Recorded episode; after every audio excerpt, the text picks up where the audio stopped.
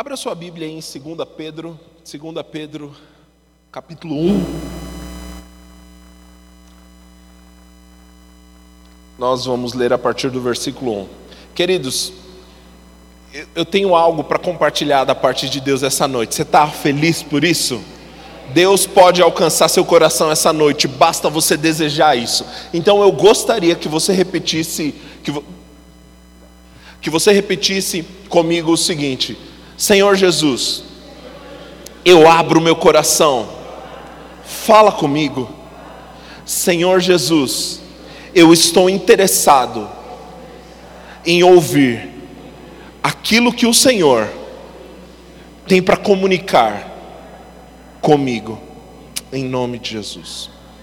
Então, é, 2 Pedro, 2 Pedro capítulo 1, versículo 1, a Bíblia diz assim: Simão Pedro, serve apóstolo de Jesus Cristo aos que conosco obtiveram fé igualmente preciosa, na justiça do nosso Senhor e Salvador Jesus Cristo. Versículo 2, olha comigo. Que a graça e a paz lhe sejam multiplicadas no pleno conhecimento de Deus e de Jesus, nosso Senhor. Pelo poder de Deus, nos foram concedidas todas as coisas que conduzem à vida e à piedade, pelo pleno conhecimento daquele que nos chamou para a sua própria glória e virtude. Feche seus olhos, Pai, obrigado, sua palavra é a verdade, Senhor. Em nome de Jesus, eu te peço, Pai, que haja através de mim inspiração para falar segundo os teus oráculos e que haja no coração dos meus irmãos graça para receber essa palavra. Que o Senhor traga aquela aplicação pessoal que só o Senhor pode dar. Espírito Santo, em nome de Jesus, nós cremos na Sua intervenção, no Seu poder esta noite. Que haja graça para que eu comunique e unção, e haja graça e unção para os meus irmãos receberem em nome de Jesus. Amém. Então, olha só, o texto diz aqui, eh, a gente vai focar no versículo 2 e 3, amém? E o texto diz: Que graça e paz lhe sejam multiplicadas pelo pleno conhecimento de Deus e do nosso Senhor Jesus Cristo, ou de Jesus nosso Senhor. Beleza, o que é graça? Né? Talvez seja a palavra mais falada no meio dos crentes, talvez seja a palavra que a gente mais use, talvez seja o nome da sua vizinha, a dona Graça, mas o que é graça?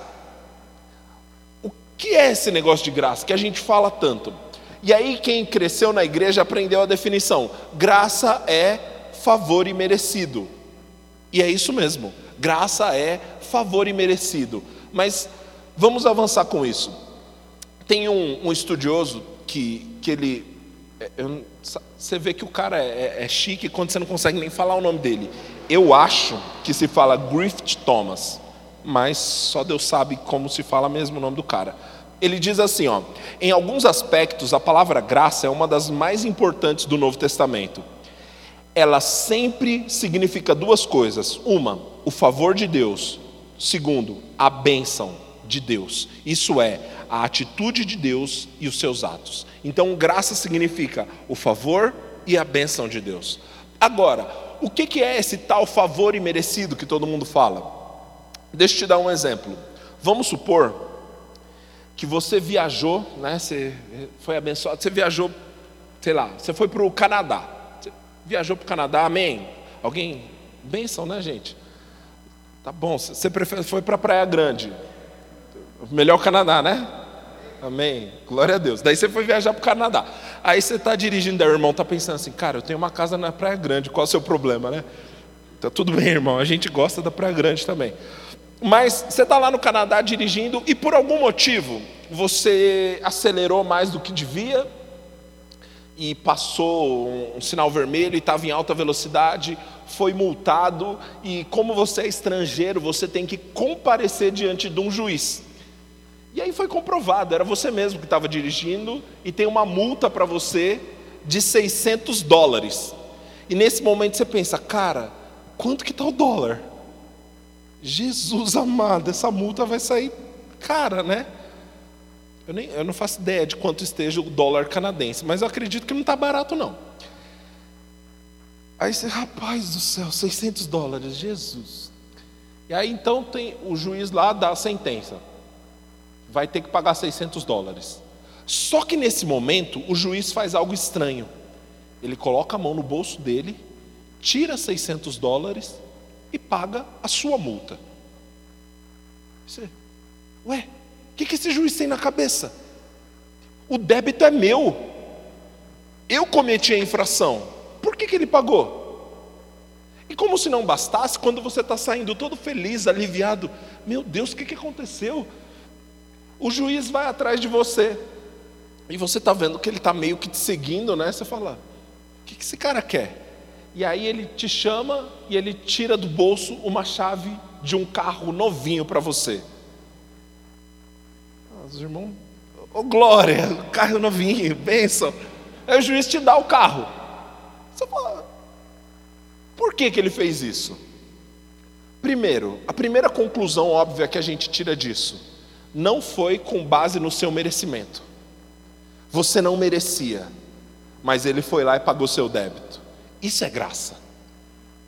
Jesus pagou seu débito. A Bíblia diz que nós vivíamos mortos em nossos pecados e em nossos delitos, mas Jesus nos tirou da incircuncisão da nossa carne, Ele nos perdoou, Ele nos deu vida juntamente com Cristo. Aleluia! Ele pagou o débito que, que, que era nosso.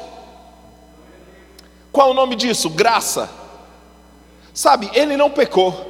Ele não errou, foi a humanidade que pecou, foi a humanidade que errou, mas Deus decidiu deliberadamente sair do seu trono de graça, vir até a terra, morrer no nosso lugar, morrer em nosso favor, restaurar nossa vida, nos dar acesso a Deus. Oh glória!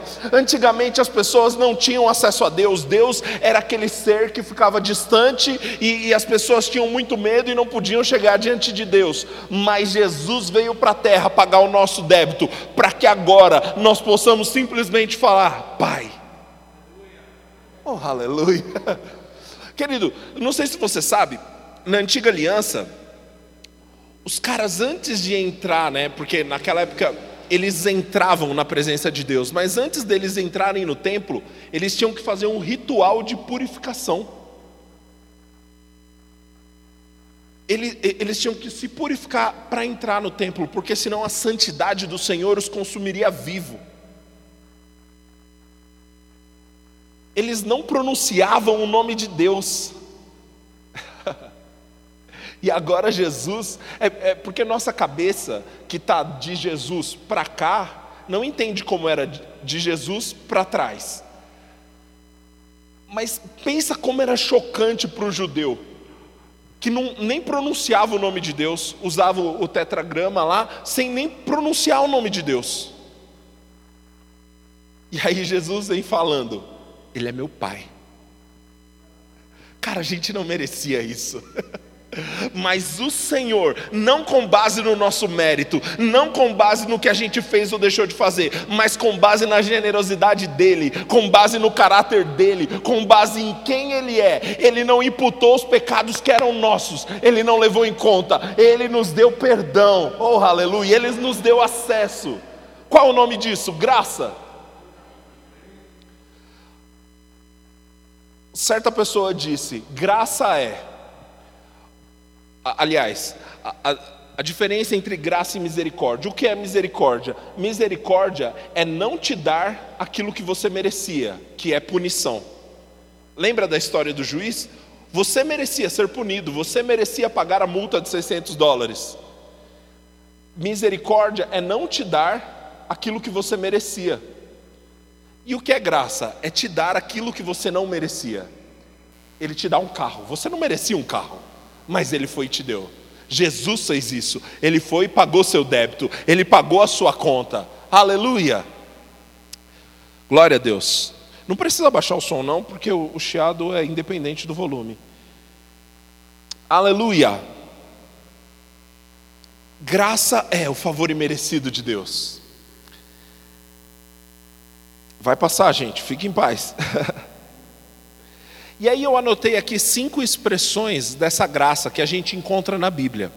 A graça é um conceito bíblico, é o favor imerecido de Deus, mas ela se expressa de várias maneiras e a Bíblia deixa clara cinco expressões dela. A primeira expressão da graça é salvação, a graça para a salvação.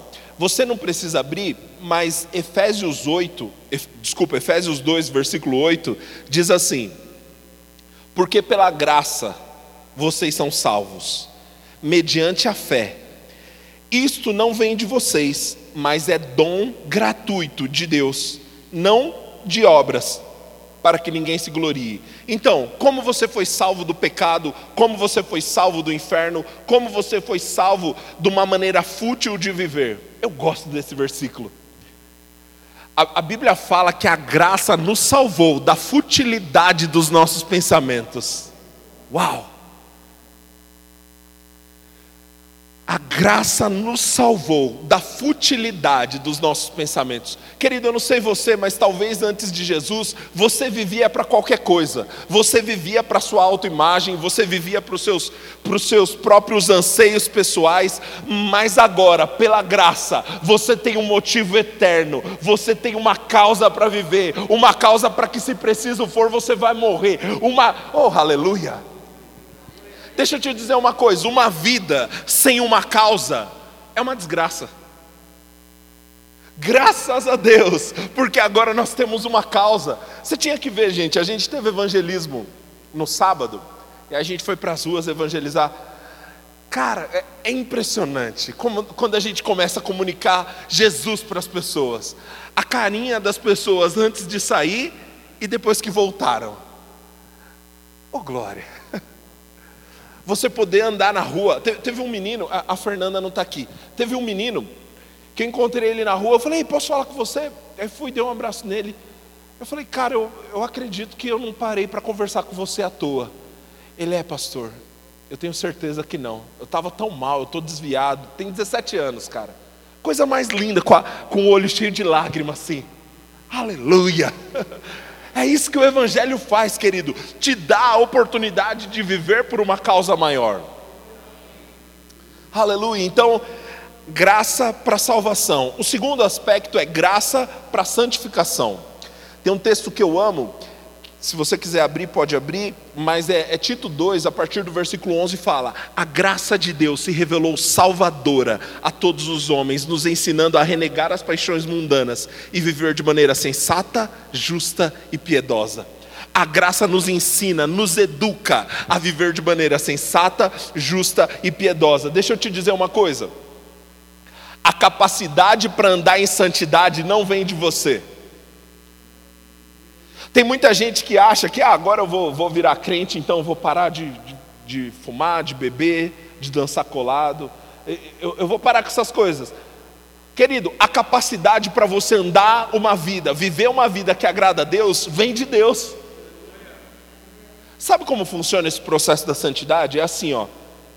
Você vê Jesus, e cara, não existe nada mais irresistível do que Jesus. Não, não, não existe ninguém que a nossa alma deseje mais do que Jesus. E quando você vê Jesus, quanto mais você vê Jesus, mais você passa a. Ao ponto que você fala: Senhor, eu quero te agradar.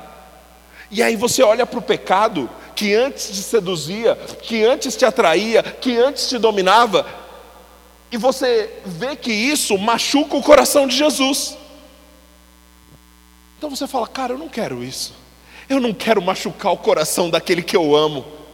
E aí você se santifica, não porque você não tem vontade de voltar para o pecado, mas porque agora você tem um amor maior, você ama aquele que morreu por você. Eu já contei aqui a história de Policarpo de Esmirna, quando, quando ele foi, quando ele foi é, ser martirizado, né? A história diz que esse homem, em certo momento, os soldados falam para ele: Cara, nega Jesus para a gente não precisar te matar. Era na época da perseguição romana. Os soldados falando para ele: Você é tão bonzinho, nega Jesus e a gente não precisa te matar. E a resposta dele, ah, aleluia.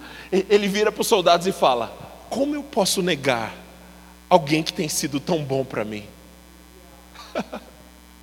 oh querido, Eu quero viver esse cristianismo. Quando o pecado se apresentar diante da minha frente, eu vou olhar para o pecado e vou falar: como eu poderia ferir o coração de alguém que tem sido tão bom para mim? Jesus só tem feito o bem para mim. Como eu posso machucar o coração dele? Eu não quero pecado, eu quero agradá-lo. Aleluia. Então, santidade, querido, é um ato de amor. Algumas pessoas falam: ah, pastor, a gente peca porque a gente é humano. Na verdade, deixa eu te dizer uma coisa. Você já viu algum cachorro falando assim: ah, não, eu não vou praticar sexo com todos os outros cachorros porque é, não é certo fazer?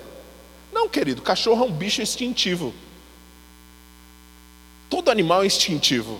O único ser que pode decidir não fazer algo é o ser humano. O único ser que pode deliberadamente decidir, quero, mas não vou, é o ser humano. Então, santidade é essencialmente uma celebração da nossa humanidade, porque só ser humano dá para andar em santidade.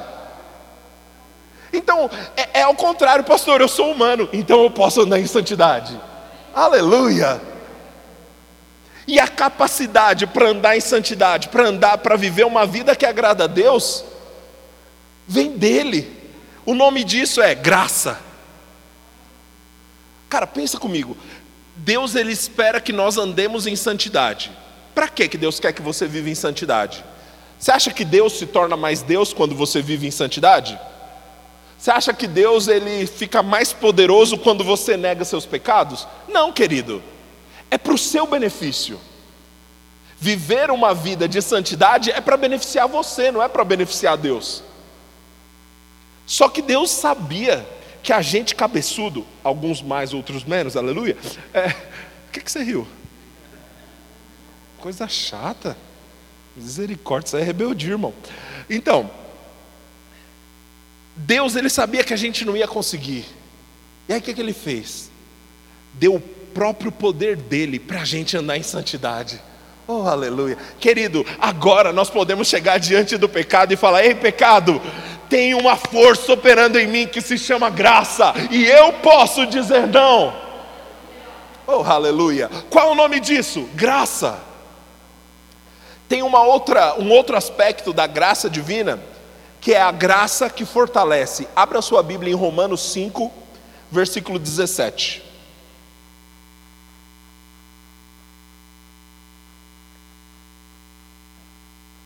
Romanos 5,17. A Bíblia diz assim: se a morte reinou pela ofensa de um, por meio de um só, muito mais os que receberam a abundância da graça e o dom da justiça reinarão em vida por meio de um só, a saber, Jesus Cristo. Pastor, o que, que isso tem a ver com fortalecimento? A graça é a capacidade para você viver uma vida reinando sobre a terra.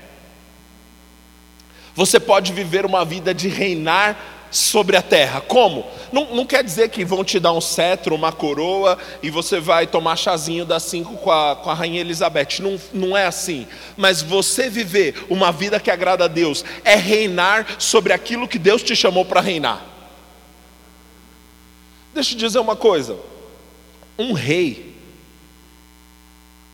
quando ele faz, quando ele decreta algo, vira lei. Deus te chamou para viver esse estilo de vida.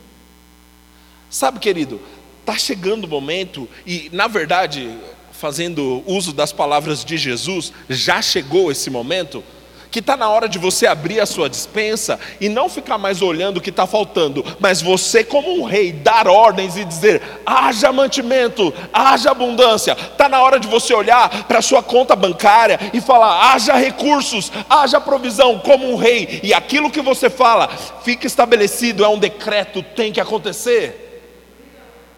E onde está a capacidade para reinar em vida? Graça, a graça que Deus te deu.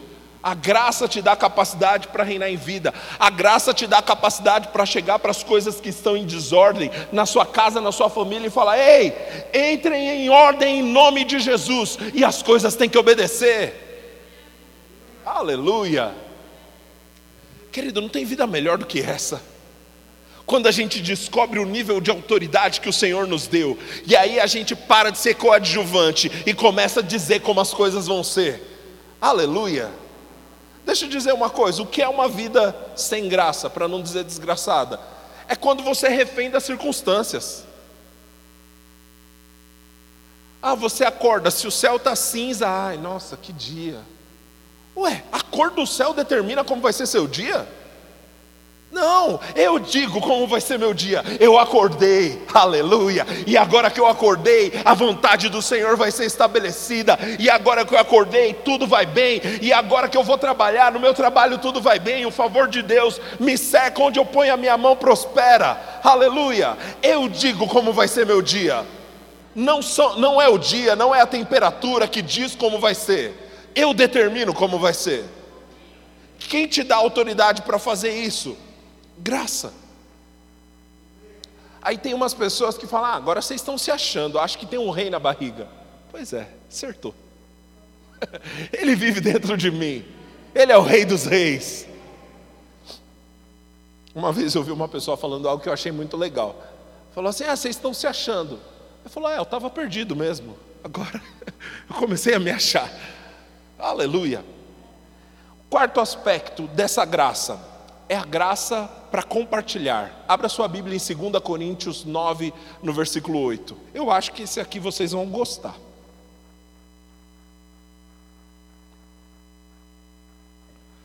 Segunda Coríntios 9, versículo 8. A Bíblia diz assim: Deus pode tornar abundante em vocês o quê? O que está escrito aí, gente? 2 Coríntios 9, versículo 8. Deus pode tornar abundante em vocês o quê? Na minha versão está dizendo toda graça. Toda graça. Para quê? A fim de que, tendo sempre em tudo ampla suficiência, vocês sejam abundantes em toda boa obra. Bom, se você ler o contexto, você sabe que ele está falando de dinheiro aí. Então, Deus pode fazer com que seja, com que lhe seja acrescentada toda a graça. Para quê? Para que você tenha em tudo, em todo o tempo, toda a suficiência e possa superabundar em toda boa obra. Eu não sei se você já viu se você já passou por isso, eu já, quando sobra mês no seu salário. Você já parou, passou por isso? Querido, às vezes, aí você recebe no quinto dia útil, dá dia 20, a misericórdia. Rapaz, que mês comprido, não é verdade? Mas, querido, Deus tem para você um estilo de vida, onde você terá em tudo, em tudo, em tudo. Sabe que em tudo não é só dinheiro? Em tudo é em tudo. Você poder prover outras pessoas em tudo. O que você precisa de cura divina? Vem cá, eu tenho cura divina para você. O que você precisa de paz? Vem cá, eu tenho paz para você. O que você precisa de dinheiro? Eu tenho dinheiro. Aleluia em tudo e em todo o tempo, para superabundar em toda boa obra. Oh glória! Deus é poderoso para fazer com que você viva em tudo, em todo o tempo, tendo ampla suficiência para ser generoso. Agora, o que que precisa para que eu tenha isso? Que seja acrescentada toda graça. Quem faz isso por você, querido, é a graça de Deus. A gente leu 2 Coríntios 9, versículo 8, agora vamos lá para 2 Coríntios 8, versículo 9. Lê em voz alta aí para nós, Renzo.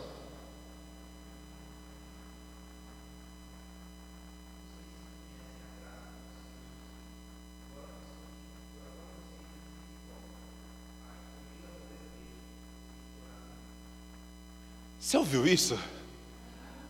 Vocês conheceram a graça do Senhor Jesus. E aí ele explica o que é graça. Porque ele, sendo rico, por amor de vocês, se fez pobre, para que por meio da pobreza dele, vocês se tornem ricos. Sabe, a igreja cristã foi enganada durante anos que, que dinheiro era sujo, que dinheiro era um problema. Querido, dinheiro é o amplificador do seu caráter. Se você for mau caráter, você vai ser mau caráter sem dinheiro ou com dinheiro. O problema é que com dinheiro você faz mais estrago. Agora, se você for uma pessoa de Deus com dinheiro, querido, você vai fazer muito mais para o reino de Deus. Deixa eu te dizer, para mandar missionário para a África, para o sertão, para qualquer lugar do mundo, precisa de dinheiro. Eu não sei você, eu decidi, Senhor, pode contar comigo. Aleluia. É melhor o dinheiro na sua mão do que na mão do traficante. É melhor o dinheiro na sua mão do que, sei lá, enfim. É melhor o dinheiro na sua mão. Porque dinheiro na sua mão não vai para corrupção, não vai para lavagem de dinheiro, não vai para desordem. Dinheiro na sua mão faz o evangelho avançar. Aleluia. Por isso que a gente está sendo enriquecido mesmo. Nossa, pastor, o senhor falou enriquecido. Sim, enriquecido. Deus está nos enriquecendo em tudo. No, no texto que a gente leu lá, 2 Coríntios 9, versículo 8, se você leu o 9, versículo 10, fala: para que vocês sejam enriquecidos em tudo, para toda generosidade. Quando eu leio esse versículo, eu falo, está falando comigo, eu estou sendo enriquecido em tudo para toda generosidade. Aleluia. Qual é o nome disso? Graça. A graça de Deus. O último aspecto desses cinco sobre a graça é a graça para servir.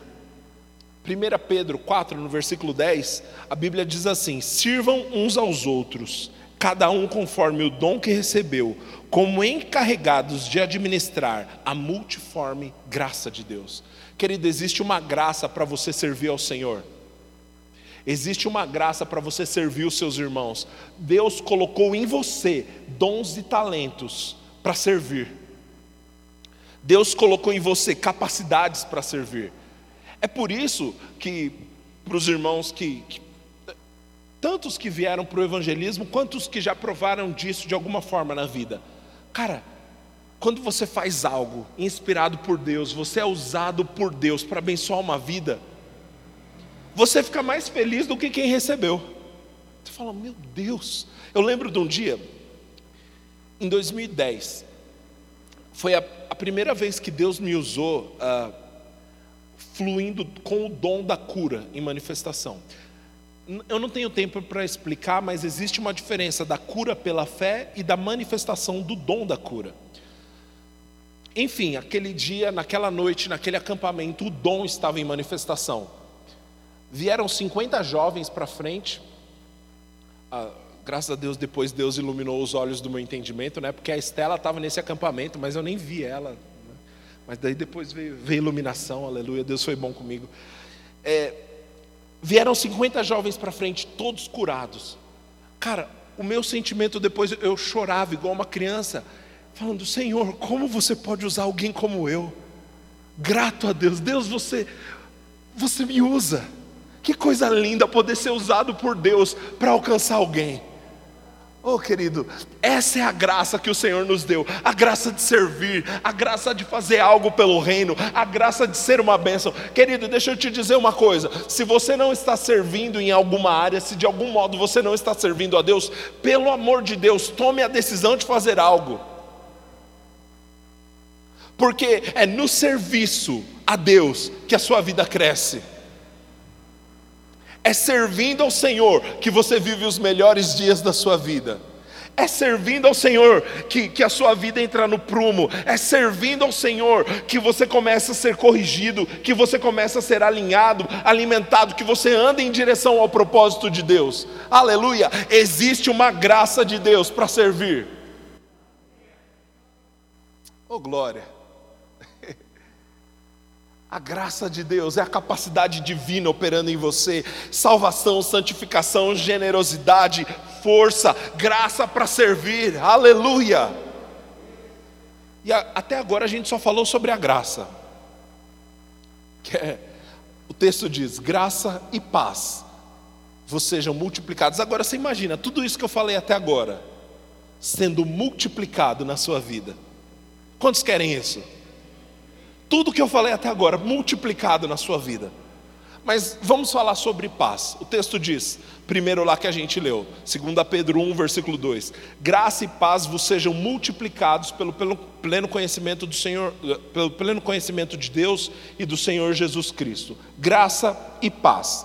A palavra paz, você sabe que a Bíblia não foi escrita em português, né? Ela originalmente foi escrita em grego. A palavra paz no grego é a palavra eirene. Essa palavra, ela traz uma ideia de tranquilidade total. Ela é o, a, o equivalente à palavra grega shalom. Até quem não é crente sabe que, que shalom é uma palavra, né? Porque tem comércio de carros shalom, fábrica de refrigeradores shalom, grupo de dança das irmãs shalom. A gente gosta do shalom, né? Então, shalom. A palavra shalom traz uma ideia o seguinte: nada quebrado, nada faltando, totalidade, plenitude. Isso é shalom. Oh glória. Esse é o estilo de vida que Deus tem para nós. Nada faltando, nada quebrado, nada pela metade, plenitude. Ah, eu peguei aqui uma definição de um estudioso do grego que ele diz o seguinte: a palavra uh, eirene é o equivalente para a palavra shalom, como eu falei, que traz a ideia de totalidade, plenitude, tranquilidade na alma, não afetada por circunstâncias ou pressões externas. Uau! Querido, é esse estilo de vida que Deus tem para nós. Uma paz que as circunstâncias externas não podem nos afetar. A Bíblia fala sobre uma paz que excede a todo entendimento. O que, que é isso? As pessoas olham para o nível de paz que você vive e elas falam, cara, não, faz sentido essa pessoa estar tá em paz. Não faz sentido, eu não entendo. Pois é, é a paz do Senhor, é o shalom de Deus dentro de você. Não interessa as circunstâncias externas, aqui dentro está tudo bem. Oh, aleluia! Acabou de subir no meu coração agora um exemplo. Querido, você tem que passar a viver a vida como um avião e não como um carro. Um carro, você dirige, você está aqui olhando para fora e você toma decisões com base no que você vê do lado de fora. Isso é um carro. Agora o avião, querido, aquela janelinha eles podem fechar, porque eles vi, ele é guiado com base nas informações que ele vê pelo lado de dentro. Esse é o estilo de vida que Deus nos chamou para viver. Viver com base naquilo que a gente vê dentro. Ah, mas tem pandemia, mas o desemprego cresce, mas tem crise econômica, mas aqui dentro, a paz de Deus, a graça de Deus está me fazendo prosperar. Eu estou crescendo, eu estou avançando, eu estou tendo sucesso. Por quê? Porque aqui dentro está tudo bem. Oh, aleluia! Paz que excede a todo entendimento. Eu, eu sempre dou esse exemplo, eu lembro de um amigo que estava passando uma situação bastante crítica, feliz, sorrindo, em paz. E aí ele falou assim: Dedé, eu não sei, cara, parece que alguém ligou um ar-condicionado aqui dentro. Parece que está tudo pegando fogo do lado de fora, mas tem uma brisa tão leve soprando aqui dentro, e isso é a paz que excede a todo entendimento. Aleluia. Nada quebrado, nada faltando, nada pela metade, querido. Deus te chamou para viver plenitude. Oh, glória. É o que Deus tem para nós. Eu lembro de um irmão, ele uma vez falou assim para mim: Eu não gosto desse cumprimento de vocês crentes que fala, ele, ele era crente, tá? Ele falou, graça e paz. Me soa meio falso. Cara, eu falei para ele: se você entendesse o que está dentro dessas duas palavras, querido, imagina, tudo que eu preguei até agora, o que cumprimento bom, graça e paz. Você desejar para o seu irmão, ei, graça e paz. Oh, glória. Agora, se a gente continuar o texto, ele diz: graça e paz vos sejam multiplicadas. Aleluia. Eu quero a multiplicação dessas coisas em mim. Aleluia. Graça para ser generoso, graça para servir, graça para andar em santidade, graça para reinar em vida, paz que excede a todo entendimento. Eu quero esse negócio multiplicado dentro de mim. E como que faz isso, pastor? Graça e paz vos sejam multiplicadas como? Pelo pleno conhecimento do nosso Deus. Ei, é conhecendo ao Senhor que nós temos graça e paz multiplicado. É através do conhecimento do nosso Senhor. É por isso que você vem para a igreja, irmão. Porque você não vai conhecer o Senhor assistindo Big Brother. Você conhece ao Senhor através da palavra dele sendo ministrada. Você conhece ao Senhor através de uma vida de oração. É assim que você passa a conhecer ao Senhor. Aleluia. oh glória. Se, se a gente. Eu estou empolgado com esse negócio. Desculpa aí, tá? É, amém. Aleluia. O versículo, a gente falou bastante do versículo 2, né? Graça e paz vos sejam multiplicados pelo pleno conhecimento de Deus e do nosso Senhor Jesus. Isso é 2 Pedro 1, versículo 2. Versículo 3 diz assim: Pelo poder de Deus nos foram concedidas todas as coisas que dizem respeito à vida e à piedade. O que, que isso quer dizer? Tudo que você precisa. Meu Deus do céu. Tudo que você vai precisar nessa vida, na sua jornada para a vida, está aí, foi concedido a você. Tudo que diz respeito à vida e à piedade, tudo que você vai precisar na sua jornada terrena, o Senhor já deixou disponível para você. Como? Pelo pleno conhecimento daquele que nos chamou para a sua própria glória e virtude. Aleluia. Querido, eu não, eu não vou conseguir concluir tudo que eu tenho para dizer essa noite. Mas o que você precisa desejar para que você prove esse nível de graça, esse nível de paz, é conhecer ao Senhor.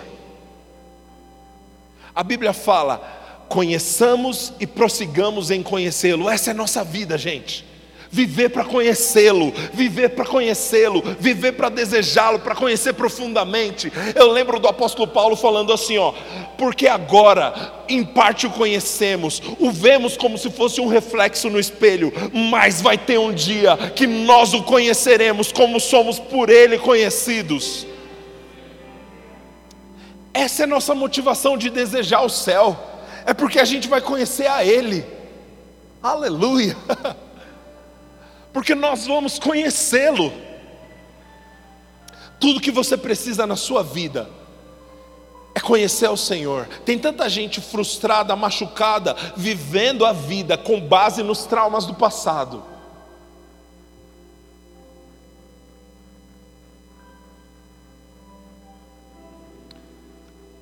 O Senhor é maior que seus traumas. O Senhor é maior do que as injustiças que fizeram contra você. O Senhor é maior do que as pisadas de bola que cometeram contra você. Tem tanta gente, querido, machucada com igreja, machucada porque talvez uh, sofreram injustiças, preconceitos dentro de uma igreja, mas isso eram os homens errando com você, isso não era Deus. Deus não cometeu nenhuma injustiça contra você, Ele é Deus, Ele te ama. E tudo que você precisa é conhecê-lo. Se você está vivendo uma vida de, de limitação na, em alguma área da sua vida, talvez é porque nessa área você ainda não conheça o Senhor como você deveria conhecer. Mergulhe em conhecer mais. A palavra conhecer aqui é a palavra grega epignosis. O que, que essa palavra quer dizer? Resumo da ópera. Ela traz uma ideia de fazer descoberta é um conhecimento exato e você faz uma descoberta. oh, aí lembra do texto que a gente leu? Tudo que diz respeito à vida e piedade te foi concedido. Agora, já foi concedido. Agora, você descobre. Ah, você não entendeu. Cara, tem, tem coisas que você está anos crendo, anos orando, anos pedindo para Deus, e aí um dia você, Deus me deu. Isso é epignosis. Você durante anos pedia isso para Deus, e agora você, uau, Deus já me deu. E se Deus já me deu, eu quero, e eu tomo posse, e eu vou viver isso. Aleluia! Ah, essa última parte aqui que eu estou falando, tem gente que vai mudar a vida financeira assim, ó, radicalmente, simplesmente porque descobriu. Deus te deu. Oh, aleluia. Deixa eu te dizer uma coisa: no lugar de oração, no lugar de oração, quando você se tranca no seu quarto e você fala mistérios com Deus, vem esse nível de revelação, descobertas da parte de Deus. Aleluia, aleluia. Ei, você vai fazer descobertas da parte de Deus, no lugar de oração, sozinho, com Deus. Você vai descobrir quem Ele é, você vai descobrir aquilo. Aleluia, a Bíblia diz que o Espírito Santo nos foi dado para que nós passemos a conhecer aquilo que nos foi dado gratuitamente. Uau! O Espírito Santo ele habita em nós para nos apresentar aquilo que já nos foi dado. E aí agora a gente faz algumas descobertas. Querido, Deus não tem para você uma vida de limitação, uma vida de falta, uma vida de estresse, uma vida de ansiedade, uma vida de preocupação. O que Deus tem para você? Paz nada quebrado, nada faltando. Deus não tem para você uma vida de problemas familiares, de briga dentro de casa, de confusão dentro de casa. Deus tem para você paz que excede a todo entendimento, harmonia para dentro da sua casa. Oh, aleluia! Mas isso a gente vai descobrir no Senhor. E aí a gente vai tomar posse daquilo que já nos foi dado gratuitamente. E deixa eu te dizer, quando você descobre o que te foi dado gratuitamente, você se recusa a viver com menos. Quando você descobre o que gratuitamente te foi dado, você se recusa a viver num nível inferior. Imagina só, você, um cartório te liga e fala: um parente seu que você nem lembrava mais deixou uma herança multimilionária para você. Eu não sei você, eu ia desligar o telefone já fazendo plano de qual carro eu ia comprar. Eu não estou nem querendo trocar de carro, mas já que está o dinheiro lá, né? Eu não vou viver com menos. Por quê? Porque eu tenho acesso a essa herança. Me foi dado, é meu. Agora, quando você descobre em Deus aquilo que foi dado para você, você rejeita viver com menos. Querido, quem disse que você tem que se acostumar com briga dentro da sua casa? Não, não é isso que Deus tem para você. Rejeite isso.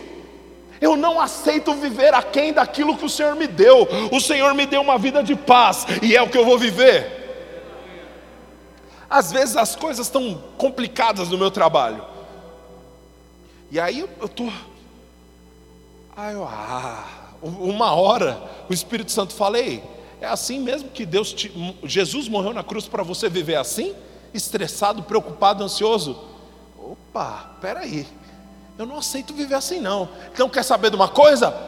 Problemas entrem em ordem, porque algo me foi dado gratuitamente. Eu não vou viver abaixo do nível do que o Senhor já me deu. Aleluia, aleluia. Querido, nessas descobertas, tem, tem, tem oportunidades de trabalho, nessas descobertas, tem oportunidades uh, financeiras, nessas descobertas. Aleluia. Deixa eu te contar meu testemunho. Dezembro de 2019, eu, eu já era diretor de uma startup, estava indo bem lá tal, mas no meu coração eu, eu, eu queria mudar. E eu comecei. Uh, a tomar café com as pessoas, né? Ei, fulano, vamos tomar um café? Aí você sai tomando café com um monte de gente, né? Eu tava, e eu fui viajar, e, e eu comecei a orar por isso. Eu falei, Espírito Santo, e o Espírito Santo, a primeira coisa que ele me falou, para de procurar. Eu falei, mas eu achei que era você falando para mim que estava na hora de eu mudar. Aí o Espírito Santo falou, eu falei para você que estava na hora de mudar, não que era para você procurar. Ok? Sim, Senhor, Senhor. Eu falei, Senhor, tá bom. Eu confio. Eu simplesmente parei. Tinha uma orientação da parte de Deus. Eu descobri naquele dia orando o que me foi dado gratuitamente. Cerca de dez dias depois, o Mário me liga, tinha feito um curso junto com ele, ficou um amigo há anos atrás. Cara, vamos tomar um café? Falei, ok, você que está pedindo, né? Não sou eu que estou procurando. E me fez uma proposta, hoje é meu sócio. É a melhor oportunidade profissional que eu já tive na minha vida. Hoje eu sou sócio da empresa, tá, tá, tudo bem. Mas não foi a minha procura que fez isso. Eu descobri na oração falando isso para te inspirar. Tem coisas que vão ser liberadas para você no lugar de oração. Tem coisas que vão ser liberadas para você no lugar de oração que vão mudar o curso da sua vida. Ei, tem clientes vindo para você como? No lugar de oração. Uh, aleluia! Tem projetos sobrenaturais que vão nascer no lugar de oração. Aleluia! Você se incomoda se eu contar mais um testemunho? Teve um dia que eu estava orando, um sábado à tarde, eu lembro exatamente como hoje. E veio no meu coração um desejo de falar para empreendedores cristãos. Querido, eu fiquei tão empolgado com aquele negócio. Eu comecei a procurar no Google, eu comecei a ver empresas do Vale do Silício, de cristãos, e eu falei: Uau, cara, existe um mercado para isso, que coisa maravilhosa. Eu estava orando. E eu fiquei tão empolgado que eu fui para a sala e falei para Estela: Meu, eu vou fazer isso e eu vou inspirar pessoas, empreendedores cheios dos valores do reino, dos valores de Deus. E, e foi no lugar de oração que esse negócio nasceu. Aí nasceu o meu projeto Empreendendo no Reino. Graças a Deus, hoje, semanalmente, eu sento com alguns dos maiores empresários do Brasil para entrevistar esses caras, para ser inspirados por esses caras. Esses caras orando para mim, esses caras me ligando no celular para conversar comigo. Foi Deus que fez e nasceu no lugar de oração. Hoje, antes de vir para o culto, eu estava numa reunião e me chamaram. Isso ninguém sabe, né? Agora você sabe, aleluia me chamaram para fazer parte do conselho, da diretoria, do que vai ser o maior uh, sistema de investimentos de startups do Brasil. Detalhe: todas as startups com valores. Startup é empresa inovadora, ok? Todas as empresas com valores do reino. E vai ser o maior do Brasil. Mas como que começou tudo isso? Você é especialzão, André? Não, eu estava orando são descobertas que a gente faz no lugar de oração. Querido, tem descobertas que você vai fazer no lugar de oração sobre a sua vida espiritual, mas se Deus me inspirou para falar sobre coisas naturais, talvez é porque você precisa disso. Obviamente, seu chamado vai ser refinado no lugar de oração, coisas da parte de Deus vão ser entregues no lugar de oração, mas tem coisas naturais que também vão ser te entregues no lugar de oração. Aleluia. Oh glória, você recebeu alguma coisa boa essa noite? Último texto, tá, gente? Romanos 8, versículo 26. Pode abrir lá, por favor?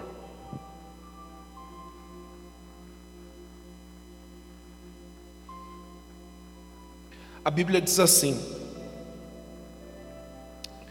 Da mesma maneira, também o Espírito Santo nos da mesma maneira também o Espírito Santo nos ajuda em nossas fraquezas, porque não sabemos como orar, ou orar como convém, mas o próprio Espírito, aleluia, isso daqui é o Espírito Santo, o próprio Espírito intercede por nós, como?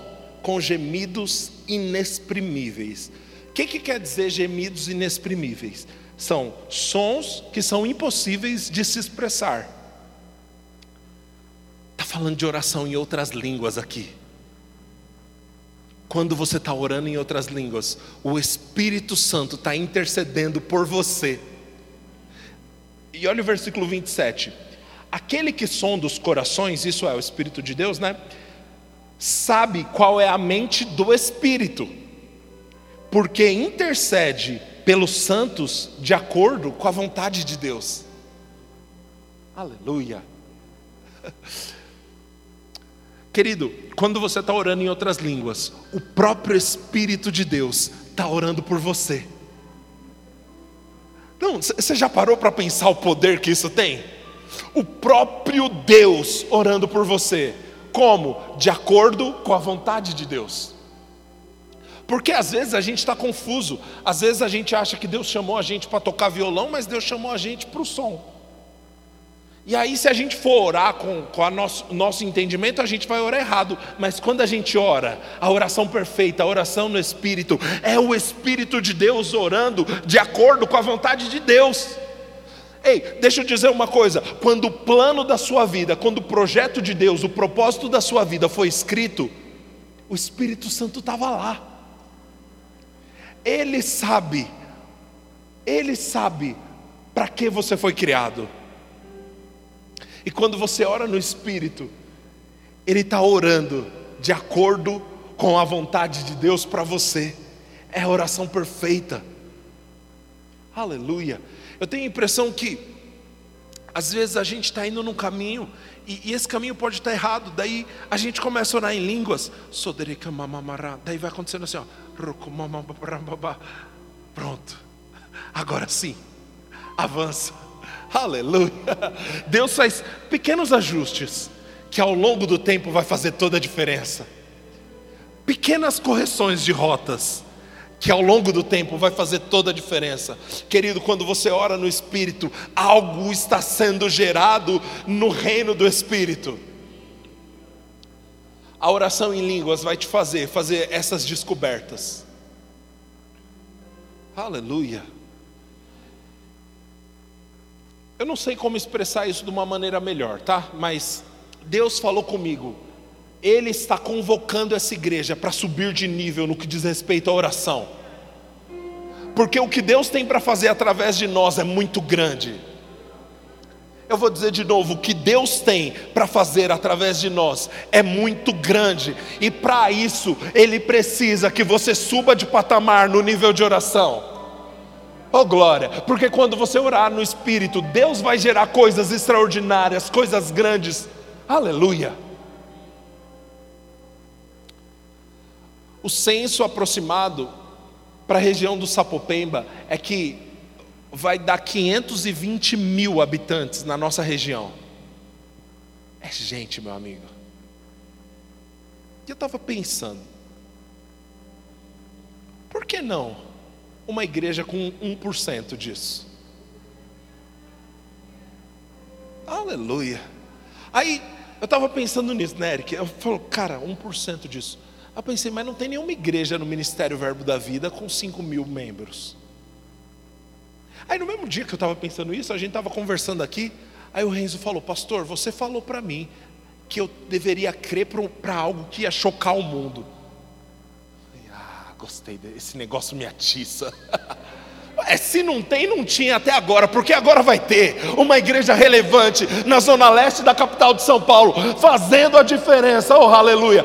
Deixa eu te dizer uma coisa, querido: Deus te plantou aqui, não é para ser mais um, não é para viver a vida de qualquer jeito, Deus te plantou aqui para mudar a história, para chacoalhar a história, aleluia. Tem um, um pastor hoje ele, hoje ele mora em Londres, mas ele morava em Portugal.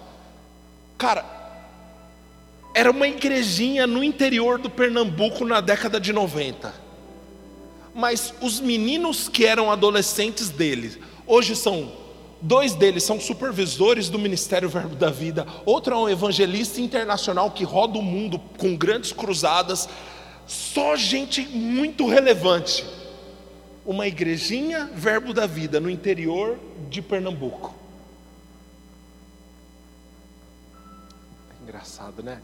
Como Deus fala com a gente. Às vezes, eu estou falando, eu estou falando isso aqui para vocês, na minha cabeça está a melodia, assim, ó.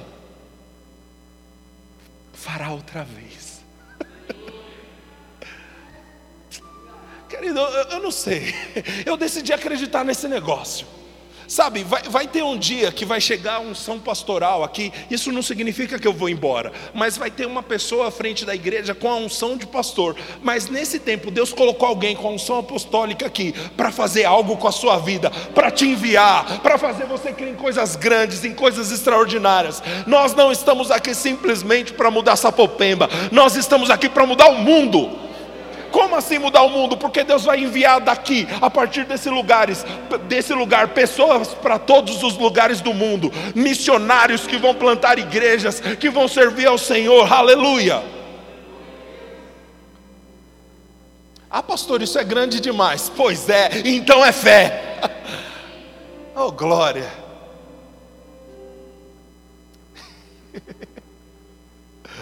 Que coisa boa servir uma visão que é maior do que nós. Sabe o que me empolga desse negócio? Porque quando eu olho para mim, eu não tenho capacidade de fazer isso. E é por isso que eu tenho que depender de Deus. Aleluia, aleluia, aleluia. Oh, aleluia. Grande, numerosa, relevante, foi o que Deus falou.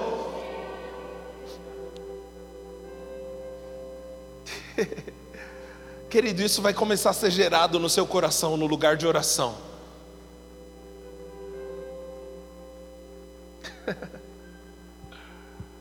Eu gosto de ficar nesse lugar, de contemplar o impossível.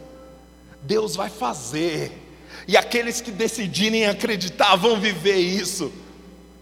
Aleluia, aleluia, aleluia. Hoje eu falei para uma irmã, que estava enfrentando sérios problemas com a família dela. Eu falei assim, irmã,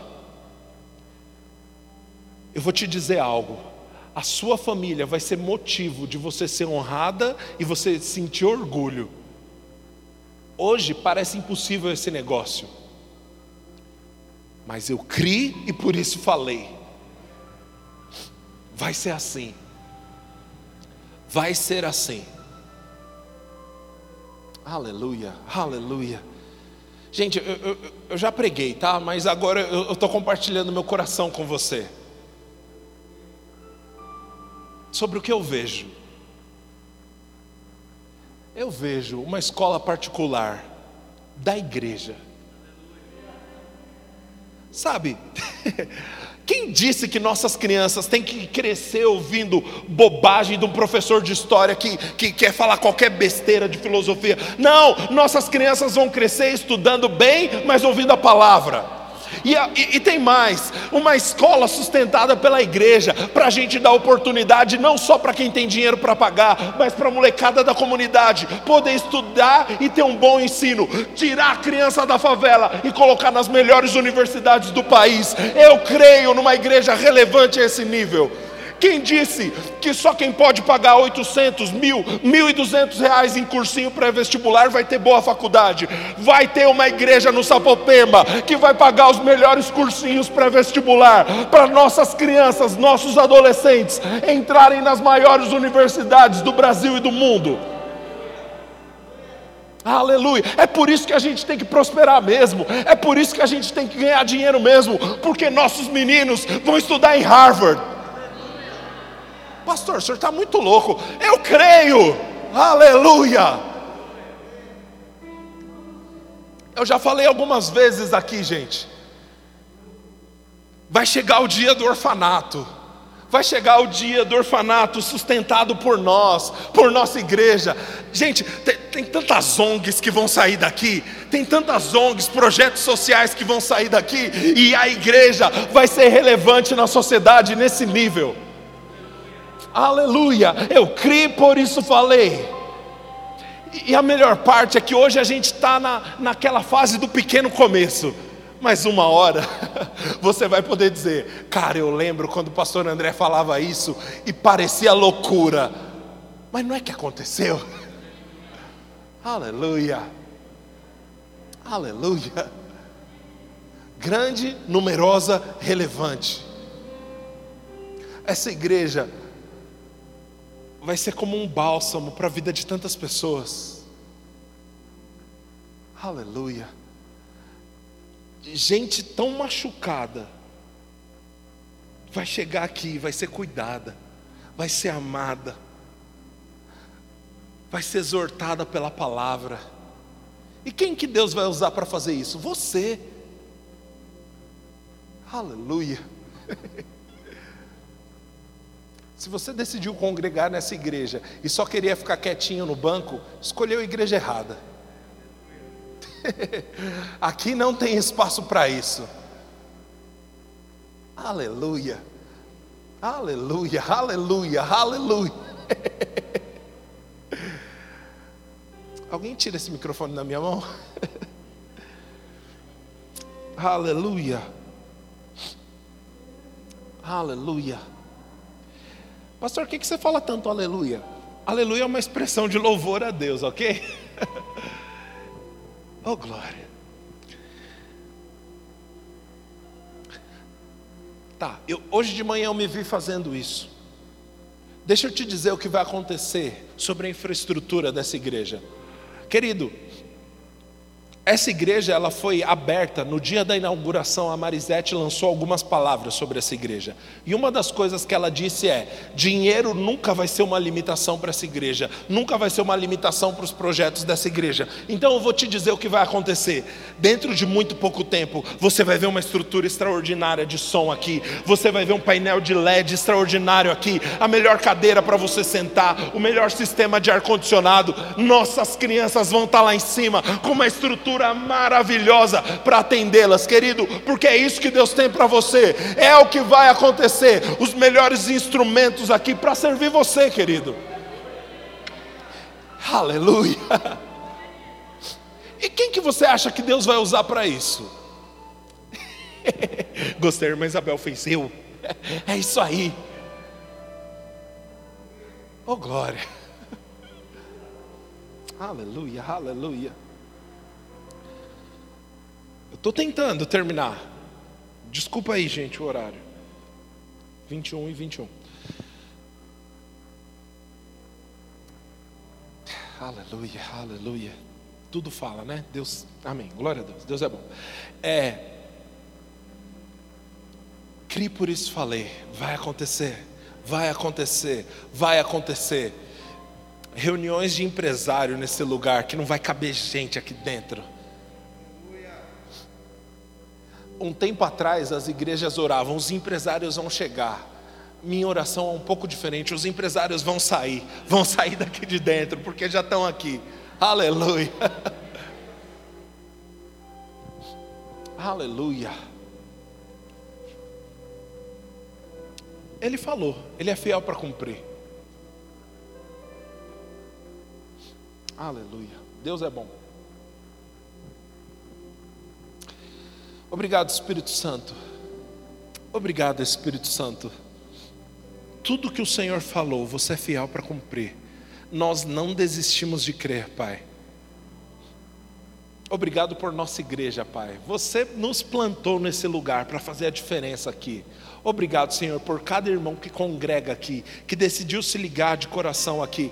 Senhor, nós temos essa causa, essa missão para viver, e nós vamos fazer, Pai a sua vontade estabelecida nessa região, em nome de Jesus. Em nome de Jesus eu falo com todo o espírito que tenta resistir o avanço dessa igreja, na autoridade do nome de Jesus, sejam destronados, na autoridade do nome de Jesus. Nós chegamos e nós chegamos para fazer a diferença nesse lugar. Diabo, você não pode impedir o avanço dessa igreja, vai avançar, vai prosperar, vai alcançar, vai ser aquilo que Deus falou que vai ser. Nós te agradecemos, Senhor, por uma aceleração da Sua parte, em nome de Jesus. Aleluia.